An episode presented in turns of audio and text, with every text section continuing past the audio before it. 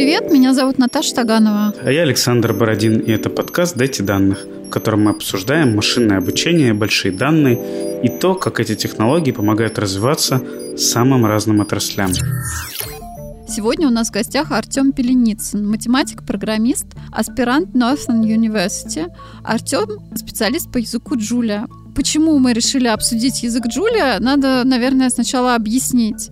Саша, скажи, как ты вообще связан э, с программированием, и что значит для тебя языки программирования? Ну, языки программирования, наверное, я зашел когда-то, вот я сейчас, кстати, вспомнил, с Basic в школе, но основные все-таки это были C, C++, ну и сейчас я пишу на питоне собственно, и больше для сферы анализа данных. То есть мне бы сейчас было бы интересно понять, а может ли быть язык Джулия полезен, может где-то вытесняет язык Python или даже другие языки, которые могут использовать для решения задач? У меня не было так много языков программирования. А, мне в какой-то момент, а, когда я начала интересоваться анализом данных, один умный человек сказал, что Python — это самое простое. И, в принципе, я поверила этому человеку и решила, ну, если умный человек говорит, что питон, надо, надо учить питон, неважно. Вот, поэтому без какого-то comparative research я начала учить питон, потом я немножко, наверное, из-за статистики и аналитики смотрела на R, и в какой-то степени могу им пользоваться, но мне кажется, что в России больше перекос в питон, хотя, может быть, сейчас, сейчас кто-нибудь не согласится. И язык Юлия мне, ну, интересен именно, да, вот точно так же, как и тебе, подозрением, что, может быть, на нем что-то удобнее делать, чем на питоне. А перекос ты имела в виду вообще для анализа данных или вообще в языке? Для анализа данных, мне кажется, в России больше перекос в питон, нет? А, нет, здесь, да, я думал, ты про языки, где там самый популярный 1С. 1С, окей. Поэтому... Но это далеко от нас, ну, далеко, да, далеко.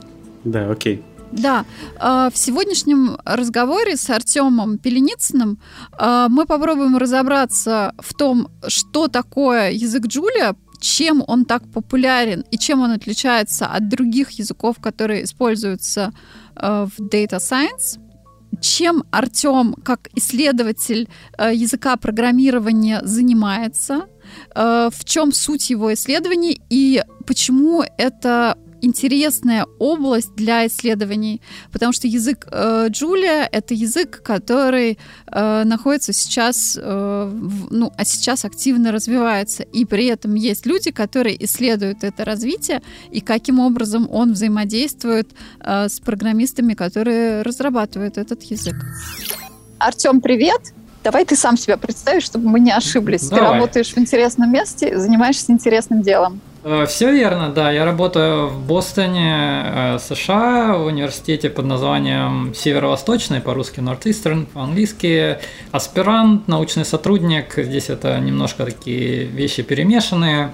Э, в течение последних четырех лет ну, собираюсь уже в какой-то момент переходить на что-то более постоянное. Занимаюсь исследованиями в области языков программирования. Это такая замечательная наука, которая смотрит, на чем люди пишут программы, и пытается как-то людям в этом помочь путем, а, что важно, либо придумывание новых языков, либо улучшением старых. Да, у нас выпуск про язык Юлия, и главный вопрос, как его правильно произносить, Юлия или Джулия? Я думаю, что нету какого-то такого благословленного официального произношения. Мне кажется, разные пользователи языка произносят по-разному. Я лично чаще говорю Джулия, но это просто дело привычки, ну и окружение мое, естественно, которое англоязычное, но э, чаще тоже использует Джулия. В русском вот, э, пространстве русскоязычном, мне кажется, Юлия я видел чаще, как вам нравится, так как удобно, так и стоит называть. А давай я сразу в практическую плоскость, как и обещал, расскажи, зачем этот язык нужен. То есть я понимаю, зачем изучать JavaScript, Java, C++, зачем изучать язык Джулию, для чего он используется. Да, но тут слушатели подкаста «Дайте данные» должны догадаться, что, наверное, вопрос с подвохом. Очевидно, да, язык Джулия, конечно же, нужно применять для анализа данных в первую очередь, во вторую очередь для моделирования и всяких математических задач типа оптимизации, э, методов оптимизации, опять же, вот разнообразного моделирования – меня как-то впечатлила э, встреча с сотрудником National Geographic, э,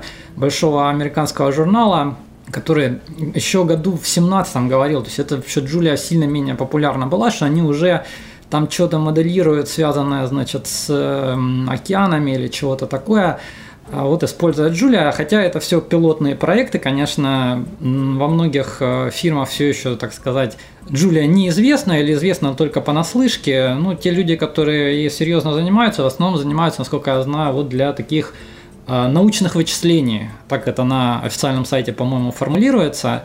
То есть все, что связано вот с числами, перемалыванием этих чисел, построением различных математических моделей. Но в целом язык общего назначения, то есть если вы хотите написать на нем веб-сайт, это можно сделать. Есть неплохой веб-сервер на Julia написан, используется опять же в каких-то Julia-центричных проектах, э, где удобно на одном языке все вместе делать.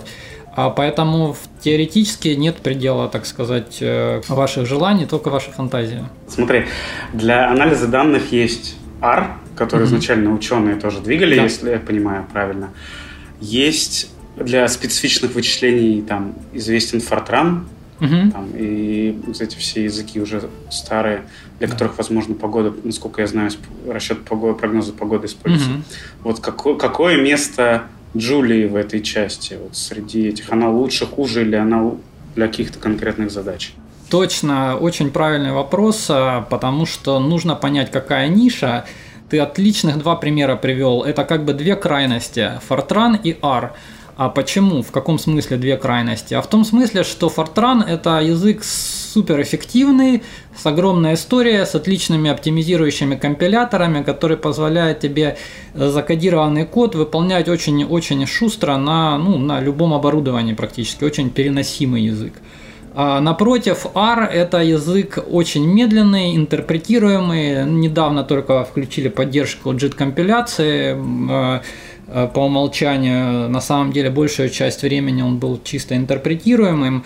Э, действительно, анализаторы данных, э, люди, которые этим занимаются, очень любят, ну, по крайней мере, люди со статистическим бэкграундом очень любят R. У него длинная история, много библиотек, много, как бы, есть такая большая пользовательская база вот в этом именно сообществе. Но есть проблемы с производительностью. Если ты хочешь перемалывать действительно большие данные, то у тебя могут быть проблемы. И здесь вот возникает вот эта ключевая проблема, называется проблема двух языков, а, которая дала, в общем-то, в рождение этому языку Джулия. Изначально вот идея была такая, смотрите, мы часто сталкиваемся с тем, что мы написали на Python или на R какой-то скрипт, потому что нам удобно, быстро, много специалистов на этих языках, много библиотек классных. Но потом мы сталкиваемся с тем, что как-то медленно оно выполняется, как-то обсчитывается, оно не очень быстро, нам это создает проблемы. И тогда мы это берем, выбрасываем эти скрипты, и переписываем их на C++ или на Fortran или на что-то компилируемое. Вот идея Джулия была решить эту проблему двух языков, то есть писать один раз, так, чтобы это было удобно в стиле скриптового языка, к которому многие привыкли в стиле Python и R, но чтобы компилятор был настолько хитренький, чтобы он мог это оптимизировать и компилировать в очень эффективный э, исполняемый машинный код. И вот это вот, собственно, главная selling feature, такая штука, которую продают э, авторы Джулии. Э, с моей точки зрения, многое у них получилось, ну, конечно, естественно, идеал всегда недостижим, то есть есть еще и над чем работать с обоих сторон, в смысле как бы гибкости питона и R или хороших библиотек, которые есть на питоне и R. И с точки зрения и производительности, конечно, не всегда мы там догоняем C++ или C.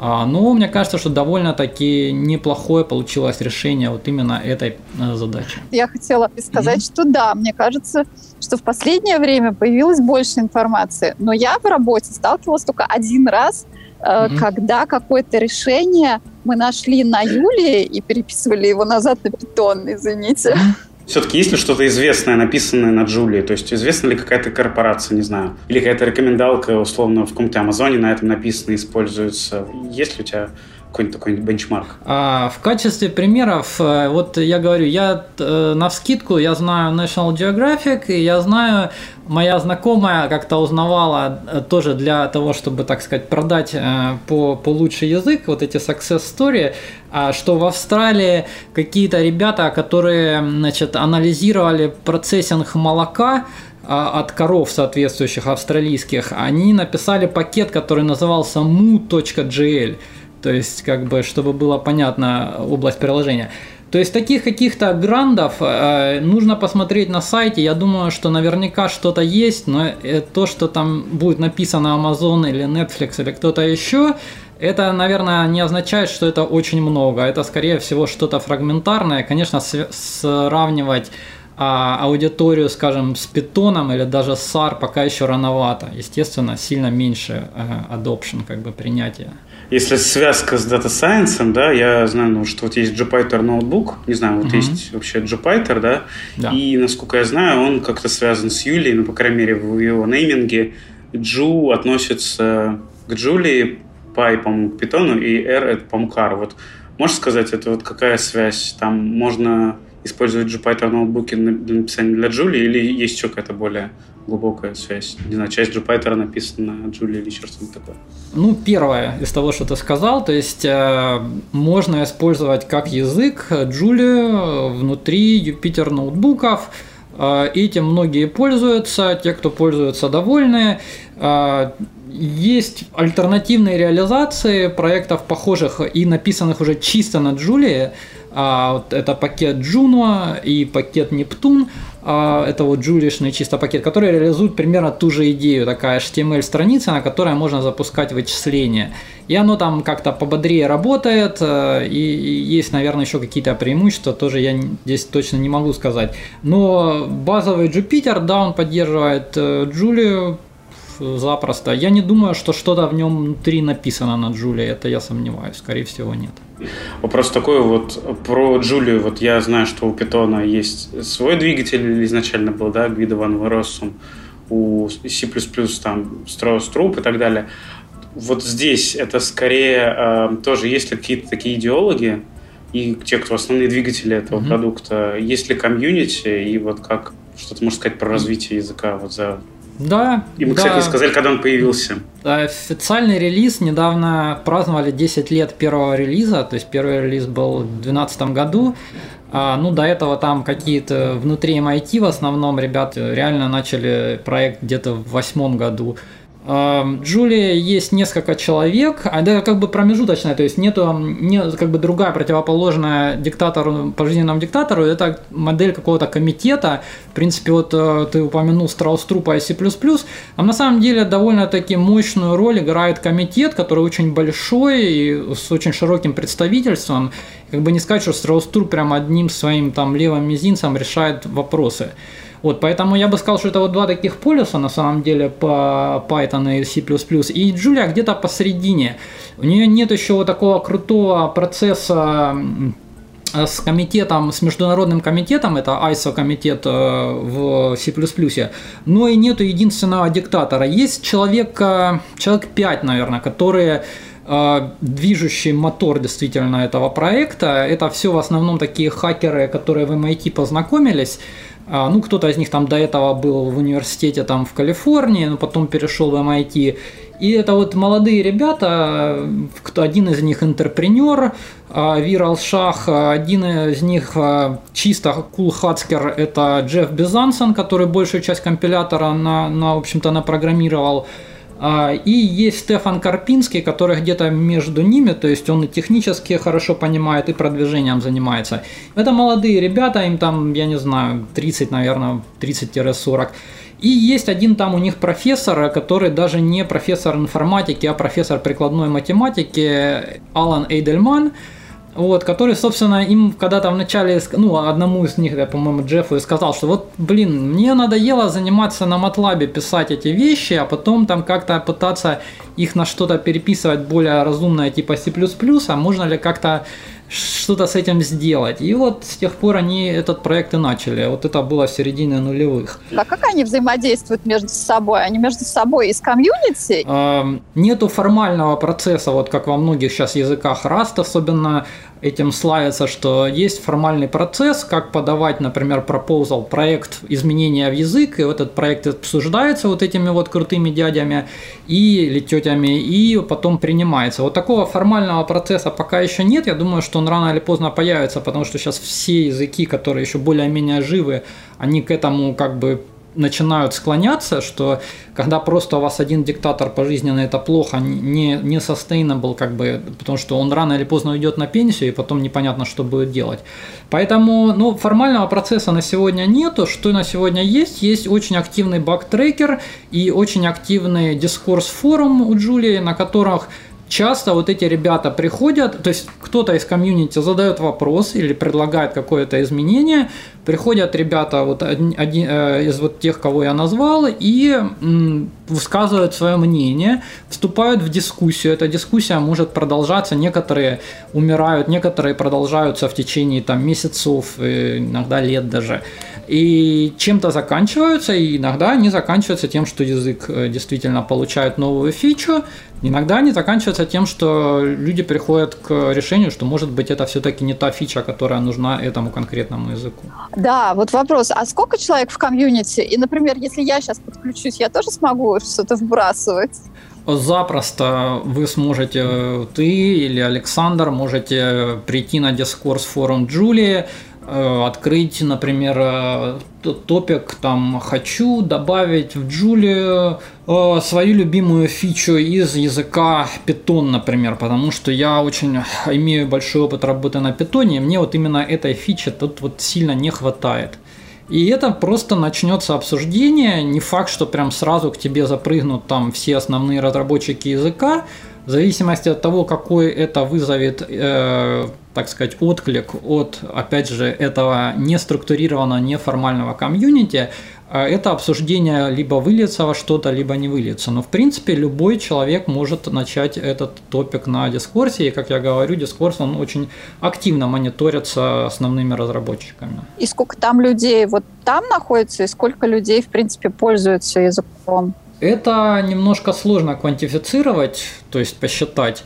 А, мне кажется, что ну, на дискурсе это десятки людей, пользователей э, я могу назвать, то есть пользователей всегда сложнее всего посчитать, э, э, проще считать количество пакетов в официальном репозитории, вот количество это растет неуклонно и довольно быстро, сейчас где-то 8 тысяч пакетов, то есть это означает, что ну там даже если у каждого, там, я не знаю, каждый активный Джулия а девелопер по там несколько пакетов разработал, это все равно говорит о том, что там тысяча, по крайней мере, разных людей, которые эти пакеты засобмитили. И, соответственно, те, кто не сабмитят пакеты в официальной репозитории, ну, наверное, это сколько-то еще тысяч, а может быть и десятков тысяч людей. Не знаю, вот э, я пока не знаю, что бы меня убедило начать учить Джулию или Юлию.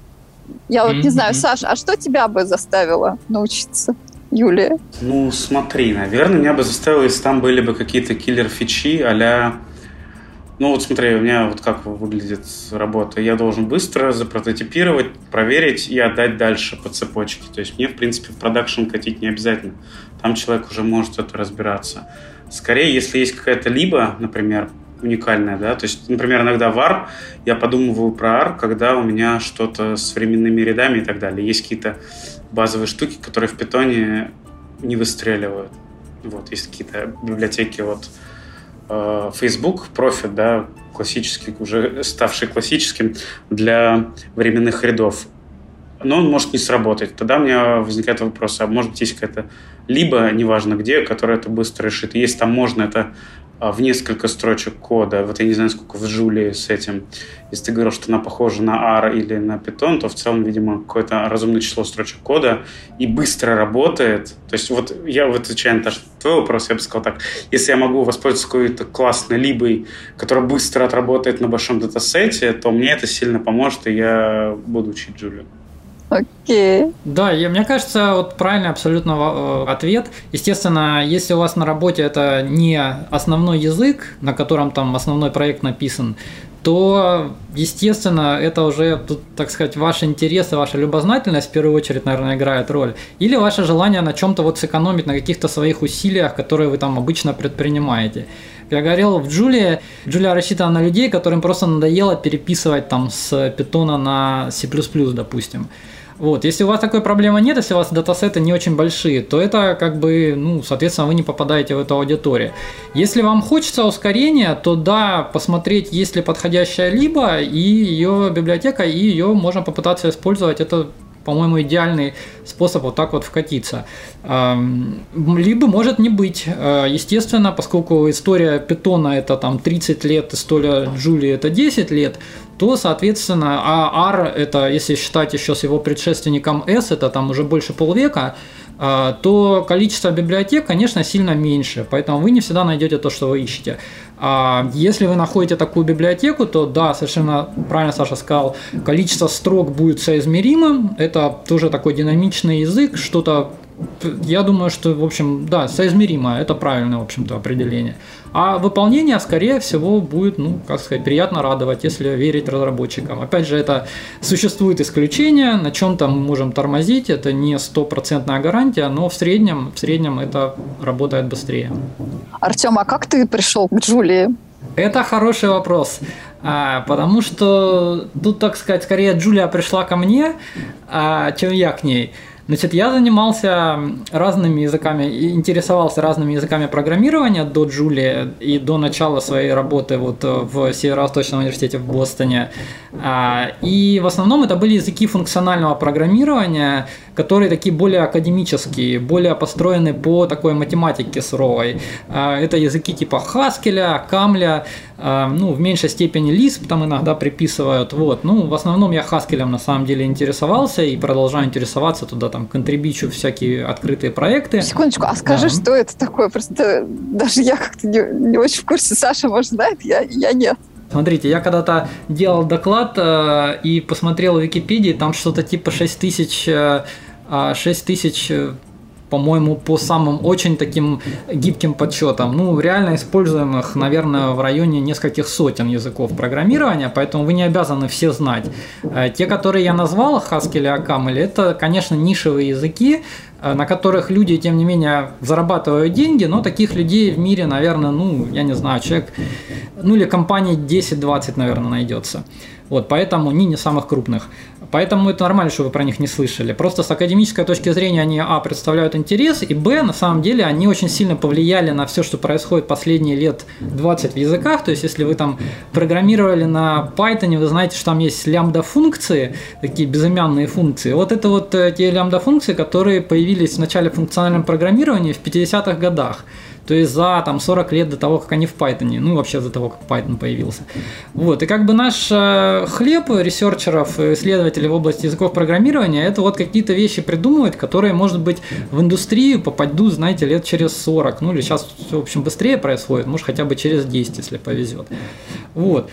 А, но не все researcher ы, не все исследователи в языках программирования занимаются вот теми академическими языками. Вот когда я начал работать в Бостоне в 18 или даже в 17 году, я Э, встретил здесь профессора, который как раз интересуется более прикладными языками, вот в том числе Джулия и Аром.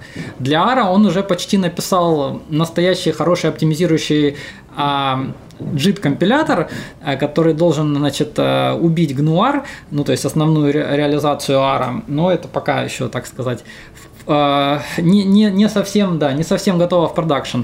А второе, вот это его направление исследования, это как раз Джулия и такой более э, дружелюбный к пользователю Data Science. То есть Data Science, в котором а, у тебя есть возможность э, писать как на питоне, но при этом получать не очень, э, не очень медленные программы. А, вот, и поэтому вот на Джулии мы как раз таки как-то порешили, что, в общем, это язык, ну, R язык для меня совсем так сказать, сложные. Вообще, если разбираться с его формальной семантикой, это вот то, чем занимаются тоже в классической теории языков программирования. Семантика, значит, как выполнять этот язык вообще. Вот когда ты программу написал, что будет, когда она запустится. Вот формальная семантика R очень сложная, а, потому что он такой очень гибкий и позволяет все на свете переопределить, скажем так. Это если в двух, в двух словах, почему она сложная.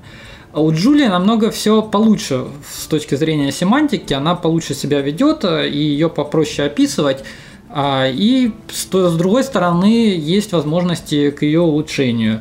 К улучшению как э, на стороне, скажем, типов, которые пользователь определяет, работа с этими типами и вызовов там функций, которые эти типы обрабатывают – и с другой стороны в реализации Джулии в компиляторе, который э, старается быть быстрым, но типа в 90% случаев он, да, получается, в 10 может не получиться, и тогда вот мы думаем, а можно ли как-то принципиально улучшить э, реализацию подход к реализации Джулии, который бы позволил те 10% тоже собрать, или хотя бы 9 из них. Можешь сказать, вот конкретно ты, если запомнил, ты в аспирантуре, можешь сказать, чем ты конкретно занимаешься, и как это в классической диссертации российско-советской, там, актуальность, новизна в да. этой части, можешь сказать? Угу. Я, то есть, на самом деле, если вы представляете, как диссертация пишется в России, они в Америке не сильно по-другому пишутся. Э, вся та же самая идея, и основная идея состоит в том, что вам нужно опубликовать несколько статей на хороших конференциях, которые будут отрецензированы, а, ну или в журналах, скажем, то же самое. То есть в информатике обычно это конференции все-таки. А, статей, которые будут отрецензированы специалистами в соответствующей области, там в языках программирования широко понимаемых. И по итогам этих статей, если они будут успешно рецензированы, приняты к публикации, вы пишете диссертацию. То есть, на самом деле, написание диссертации уже такой технический момент. Основное это вот первая часть, когда вы пытаетесь продать научному сообществу какие-то новые идеи. С точки зрения новизны мы стараемся делать следующее. Мы смотрим, что Джулия пыталась реализовать у себя, что у нее получилось хорошо, что у нее получилось не очень хорошо, и облечь это в форму, которая доступна для академического сообщества. Облечь это форму, это означает, что никто не будет в академии читать исходный код Джулии да, который написан на C, там очень много строк кода и не очень понятного зачастую. Никто даже не будет на самом деле сильно читать мануал, который, это руководство пользователя, которое написано для пользователей Джулии без академического бэкграунда, то есть написано языком таким немножко неформальным, который допускает очень много интерпретаций зачастую. А наша задача вот эта формализация, это первая область, как бы первый шаг, то есть строго описать, что же происходит, например, внутри компилятора Джулия.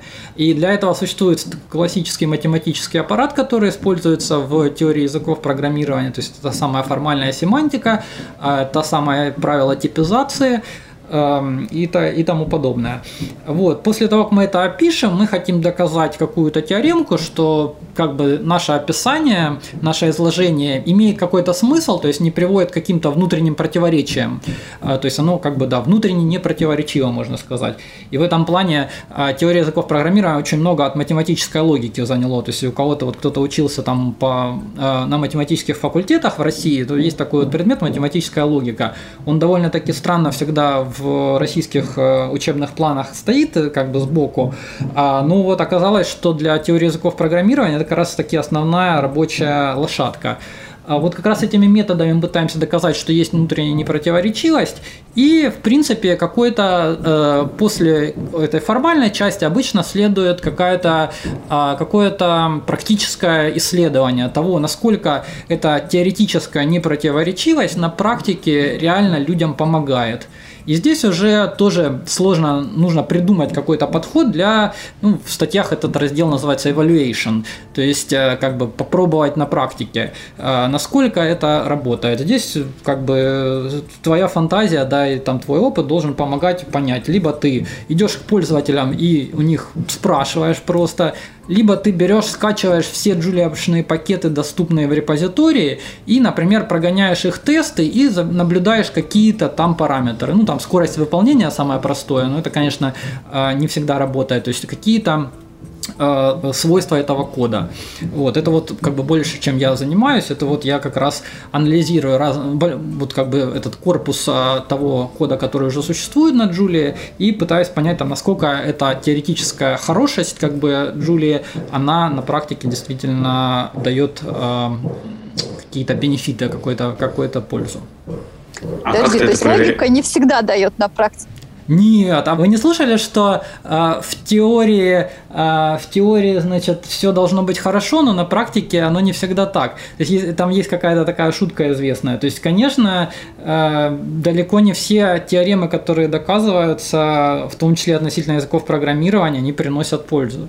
Это вот практика и теория – это связь, это вот, она всегда очень, очень тонкое, тонкое место и требует больших усилий, чтобы показать, что действительно а теоретические выкладки, они а, применимы и полезны на практике. Да. Какой-то новые идеи, которые можно использовать, мне кажется, в аргументации с со своими решениями, что теория, практика иногда лучше, чем теория, окей.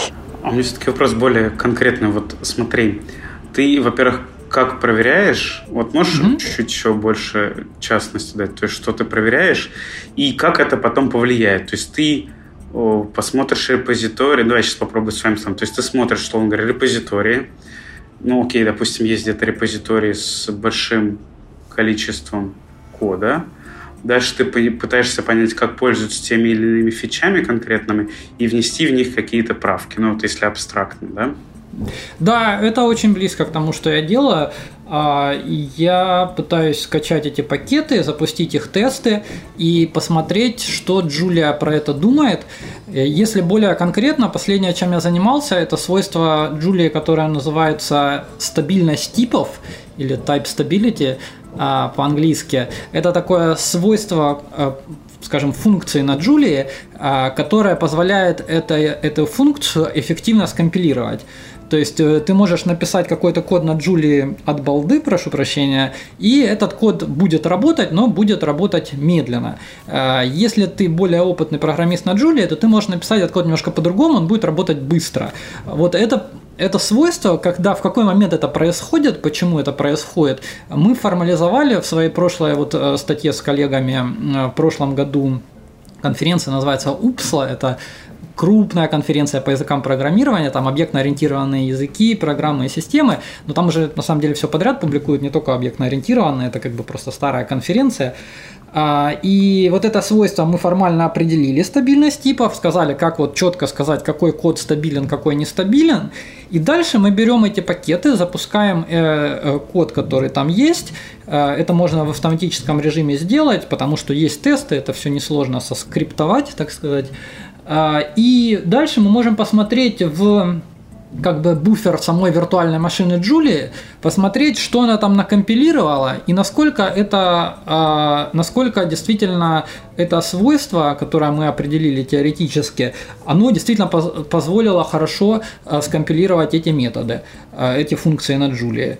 Вот, и мы смотрим, что, например, там верхние, там самые популярные тысяча пакетов Джулии, они в среднем а на три четверти состоят из кода, который стабилен. То есть это говорит о том, что а, достаточно свойство распространенное, и хотя оно формально не закреплено, никто программистов а, на Джулии по рукам не бьет, когда а, они его нарушают. Тем не менее, язык спроектирован так, что а, большая часть кода действительно под это свойство подпадает, и это дает нам а, надежду на то, что а, действительно код будет в среднем достаточно быстрый. Примерно такая идея. То есть ты как бы проверяешь конкретно. разработчиков, а потом mm. ставишь им оценочку, три четвертых стабильно, одна четверть нет, переписывается.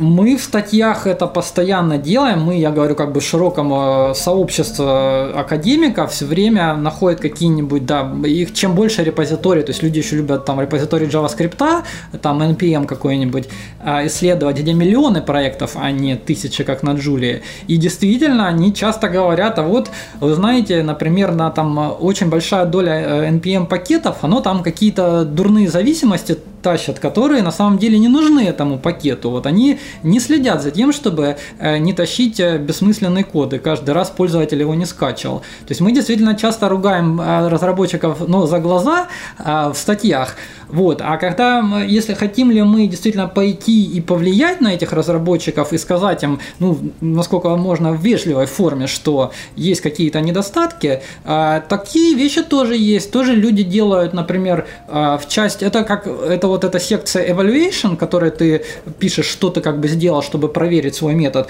ты можешь написать, что кроме того, что я проверил, я еще написал маленького бота, который засобмитил pull реквесты во все эти несколько тысяч там или в случае JavaScript, наверное, миллионы. Ну, обычно до этого не доходит, конечно, автоматически pull реквесты там обычно сотнями ограничиваются репозиториев, э, действительно шлют и какие-то из них принимают. Сам я лично такого не делал, это действительно нужно очень любить разработчиков, э, и это не ключевая selling feature для статьи, то есть статью можно продать и так, а как я сказал выше, статьи это наш основной хлеб э, у всех научных работников, поэтому мы на самом деле не обязаны это делать, но часто э, те, кто, например, у кого слабее, например, теоретическая часть статьи, они могут, например, больше высветить тот факт, что они помогают комьюнити в плане вот э, улучшения кода вот по какой-то метрике, которую они исследуют. То есть я бы переформулировал, то есть ты э, из некоторой теории э, структуризации, формализации языка понимаешь, как он работает, дальше пишешь теорему, которая там подтверждает или говорит, когда это хорошо работает, дальше ты смотришь, а как пользуются пользователи, и действительно ли ломается в тех случаях, когда вы предсказываете, не ломается, когда предсказываете. И если вы видите, что, во-первых, это может подтвердить вашу теорию, а во-вторых, вы можете сказать, что, ребят, смотрите, так вот этой фичой не пользуйтесь, пользуйтесь вот так. Совершенно верно. А вот, э, вот со стороны для развития языка, как понять, что ему что-то нужно? Ну, то есть, как бы, вот так вот ты оптимизируешь то, что есть, но вот как-то вот понять, вот это привлекается изучаются другие языки или вот как здесь? Да, да, конечно, опыт других языков э, безусловно нужно знать, и мы, собственно, для этого проводим конференции большие, там, э, где приезжают люди, которые не занимаются Джулией, приезжают люди, которые занимаются Джулией, и они друг с другом общаются, делятся вот этими идеями, так происходит проникновение разных идей а, в, соответственно, разные языки. А, действительно, можно прийти на форум посоветовать, это одно, но мы как э, разработчики, на самом э, мы как м, академики, да, со своим более таким фундаментальным подходом, мы на самом деле взаимодействуем с разработчиками языка напрямую, то есть мы с ними пишем им письма, они выступают с авторами в наших статьях, э, в том числе у нас есть несколько статей с Джеффом Безанцином, которого я упоминал. И мы с ними напрямую общаемся и пытаемся понять, что, чего им не хватает, что им кажется недостатком э, в их языке, например, такое часто бывает. А, либо мы пытаемся им сказать, что на самом деле у них есть недостаток, но они его просто не видят. И тогда это недостаток с какой-то теоретической точки зрения, но на самом деле он может проявляться в, на практике. Да, там пользователи могут эм, приходить и говорить, что а вот, знаете, у нас там что-то падает. Но они, конечно, не проводят вот эту вот связи, да, там что-то упало из какой-то теоретической проблемы в языке. Мы стараемся эту связь прочертить и объяснить разработчикам, что эта проблема на самом деле более серьезная, может быть, чем на первый взгляд кажется. То есть э, пока по поводу совсем новых фичей в Джулии я бы не сказал, что мы много чего сделали. Мы в основном старались улучшить существующий дизайн, и это включает в себя, естественно, не только описание того, что есть, но и описание тех проблем, которые появляются. Когда мы находим какие-то проблемы, да, мы пытаемся предложить решение, которое бы не сломало весь язык сразу. Да? А вот это вот очень, это одно из наших основных, так сказать, э, сложных задач. Потому что описание того, что есть, даже там на каком-то математизированном языке, это все такое считается, ну, бейслайн, как бы это минимум, что от нас требуется. На самом деле интересное начинается, когда ты понимаешь, что на самом деле противоречие какое-то есть.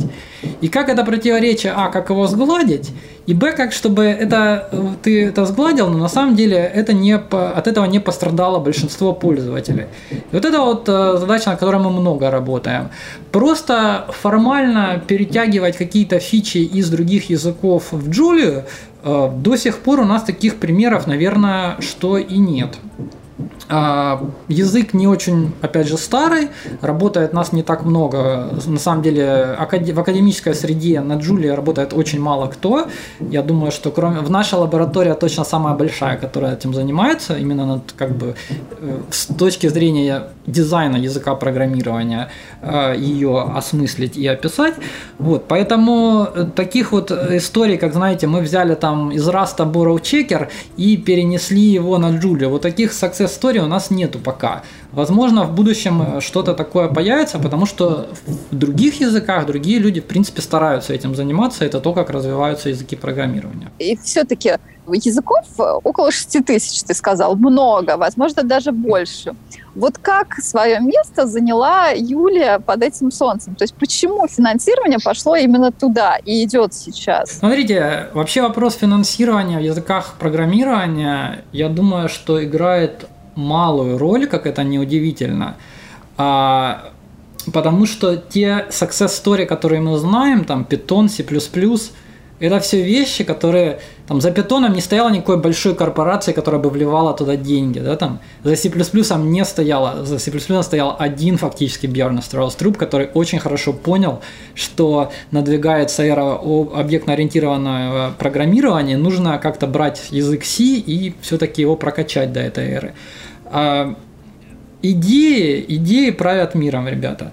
Э, поэтому здесь э, то, ту популярность, которую язык приобретает, очень во многом связано именно с вот этим вот а, с этой ключевой идеей для Джулии в одной фразе можно выразить это вот проблема двух языков, которые они пытаются решить.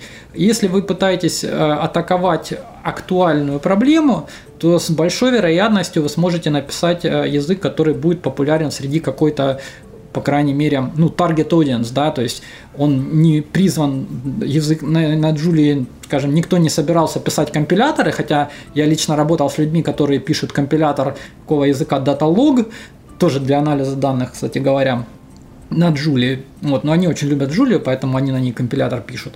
Но в целом, э, как бы есть target audience, если у вас есть, если ваша э, э аудитория действительно увидела, что вы решаете какую-то проблему ее, то э, с большой вероятностью вы получите некоторое признание.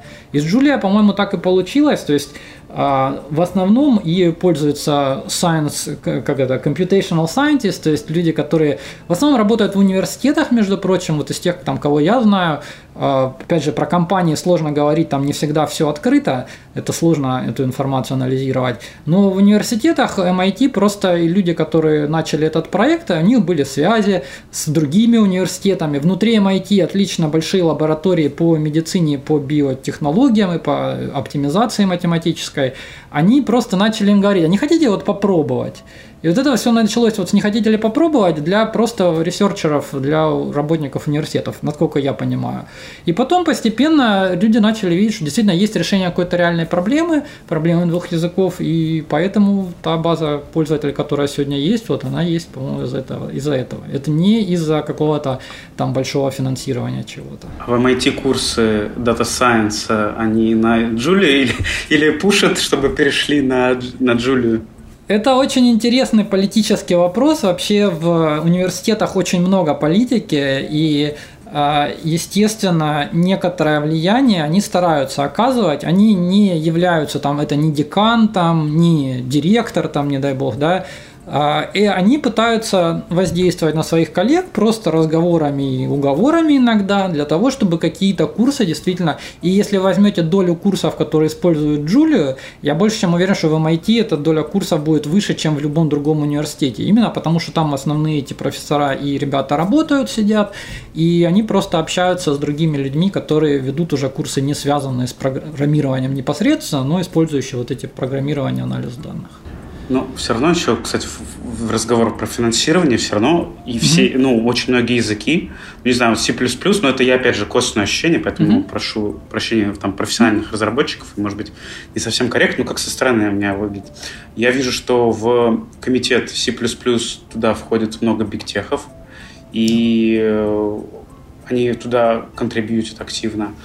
Java, если я правильно помню, в какой-то момент его купила компания Oracle – и вот я там не знаю, как комьюнити и как контрибутит, наверное, угу. тоже, но как-то как-то координируется э, да. Oracle, да. Да, Kotlin да. язык, я знаю, тоже заинтересовал, ну, JetBrains, и в какой-то да. момент тоже заинтересовался Google, да, для Android да. и так далее. То есть, насколько я понимаю, тоже, то есть они находят какую-то свою нишу и находят финансирование. Вот да. все-таки здесь, как думаешь, будет ли какая-то ниша или кто-то заинтересуется? Да? Верно, верно. Ты говоришь, что поддержка большими игроками, биг теком, она, конечно, от нее нельзя сказать, что она никакой не играет роли в этой области. Естественно, большую роль играет, и Google большую роль играет, и Microsoft. Там тот же C++, там крупнейший компилятор Visual C++, да, делает Microsoft, и там то, что он решит впилить какую фичу в свой компилятор, это тоже большую сыграет роль потом в принятии этой фичи. То есть, конечно, такие, да, вещи есть. Но есть, то есть я говорю, вот примеры на самом деле разные. То есть, например, вот у Python до сих пор такого, знаешь, большого какого-то игрока, который бы сильно на него влиял, насколько я знаю, нет.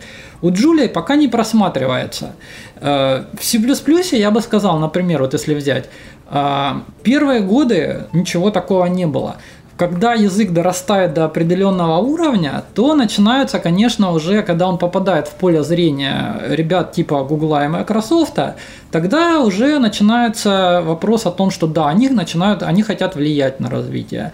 Это часто, на самом деле, позитивную, я бы сказал, роль играет, потому что у них есть очень большой опыт, очень большие ресурсы в плане даже не только денежных ресурсов, но и количество программистов, которые у них есть, которые они могут просто засадить за этот язык и начать там что-то быстро пилить в большом количестве. И это сразу большое количество багов найдет в языке и каких-то недостатков.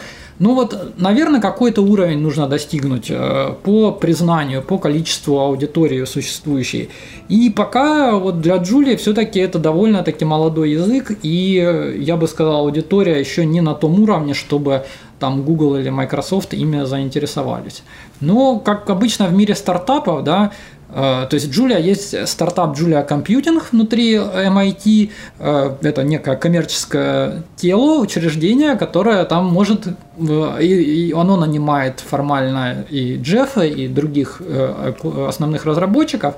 Если завтра этот стартап купит, например, Microsoft, то, наверное, разработка Julia сильно там в какую-то сторону может теоретически сместиться. То есть это вещь мало предсказуемая, я бы сказал. Ну, то есть основной контрибут, если я правильно понимаю, это по сути сейчас два. Это такой методологически правильный, то есть когда своей формализации из теорем и возможность каких-то внешних, то, что какие атрибуты должны быть присущи языку и не противоречить текущей реализации, вы делаете. Второй способ – это, по сути, кто-то приходит и потенциально, наверное, может свое законтрибутить, хотя тут мне не очень понятно, как это согласуется с первой концепцией, если законтрибутит что-то такое совсем не противоречивое. Есть ли какая-то методология принятия здесь Э, этих внедрений. Здесь, да, не, не нужно, наверное, превышать, так сказать, преувеличивать роль влияния Академии, да, мы просто одну из таких, э, опять же, организаций, которые заинтересованы по каким-то своим внутренним причинам заниматься Джулия, ну, нам интересно, тут у нас в основном такая всегда причина. А э, Джулия – это проект с открытым исходным кодом, хостится на гитхабе, кто угодно может открыть pull request с какой угодно фичей теоретически, и понимаешь, очень высока разница между контрибьюшеном, например, там поправить опечатку в документации – или то, над чем там моя коллега занимается, изменить алгоритм подтипирования. То есть, и это очень большой спектр, то есть между этим там есть контрибьюшены, которые не сильно влияют, чуть-чуть влияют, сильнее влияют на язык. То есть какие-то менее серьезные изменения принимаются просто как pull реквесты и там без каких-то больших обсуждений, какие-то более серьезные, фундаментальные вещи, да, там нужно долго обсуждать. Ну вот сейчас, если бы мы начали учить Юлию, как быстро мы бы выучили? Какие у нас шансы? Саша, конечно, быстрее, чем я, наверное. Не факт. Нет? Не, не факт. Сильно зависит от бэкграунда, я бы сказал. Если у вас есть опыт на питоне в первую очередь, то я бы сказал, что вы можете садиться и начинать, ну там первую недельку вы там будете чертыхаться, ставить энды, у всех конструкций, там у функции, у ифа, у фора, там нужно end в конце поставить, и э, индексирование массивов с единицы, это вот такой противоречивый. Ура, наконец-то где-то логика включилась. Да, значит, некоторые люди очень болезненно на это реагируют. Особенно, знаете, если вы пишете на двух языках, вот я, например, там на Haskell пишу и на Julia. И вот когда переключаешься с одного на другого, каждый раз бьешь себя по рукам, потому что, значит, не с того начал индексировать. Вот. За исключением таких мелочей, я не думаю, что... То есть вам нужно... Я думаю, что неделю я бы вам давал а, обоим. Потому что если у вас есть э, опыт в анализе данных на питоне, например, да, там, то никаких крутых концепций, кроме а, концепции множественной диспетчеризации, это когда а, такое страшное название, на самом деле вещь простая, когда у вас есть, например, операция плюсик, и вы хотите, чтобы у вас плюсик для векторов работал, там, да, для длинных, и чтобы он для матриц тоже работал, и чтобы он еще работал и для вектора, ну, я не знаю, и для чего-нибудь еще, например, для числа, чтобы там каждое число каждому элементу вектора добавлялось. То есть вот такие перегруженные операции э, на основе, перегрузка на основе типов, да, э, это вот такая основная как бы техническая э, инновация, которая в Джулии была реализована. Она и раньше появлялась в некоторых языках, но на самом деле такого признания, как вот у Джулии, у тех языков тоже более академичных э, до этого не было. Вот, вот когда вы эту фичу поймете, то дальше, в принципе, синтаксис это минимально отличающийся от питона. Э, я думаю, что очень легко начать. Ты изучаешь язык Джулия на языке Джулия, вот то есть ты там все пишешь, кодишь тогда. То есть получается такая через тебя язык сам себя познает и вносит в себя изменения. Примерно okay. так и есть. У меня много языков, которые я люблю, которые я менее люблю. Почему удобно изучать Джулию на Джулии, как ты говоришь, это совершенно верно. Это как бы то, потому что я пишу какой-то код для того, чтобы вот собрать эти репозитории, там что-то запустить, посчитать. Я много из этого, то есть, естественно, я что-то пишу на баше, да, там много я пишу на Джулии для анализа.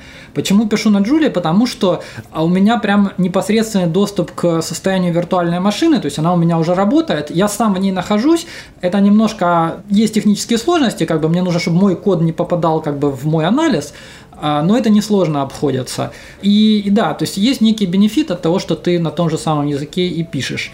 Вот, э, поэтому так оно и происходит, да. А bias есть за счет того, что ты на одном и том же языке находишься. Но это я так. Нету bias а? Э, байсы всегда есть. Э, как вам напишут в любой книжке про когнитивные искажения, вы не можете от них избавиться, но вы можете быть о них осведомлены, и а, осознанно пытаться от них а, ну, как бы абстрагироваться, да? пытаться их обходить. А, никогда это не будет абсолютным успехом заканчиваться, но это будет хотя бы, ну, то есть желательно об этом э, знать. Э, конечно, у меня есть байс, как и у всех исследователей там какого-то одного языка преимущественно, да, там. Я, ну, кстати, ну, имела в виду, что да. ты, когда вот используешь функционал Джулии, то, что он тебе дает в функционале, определяет то, э, как ты исследуешь.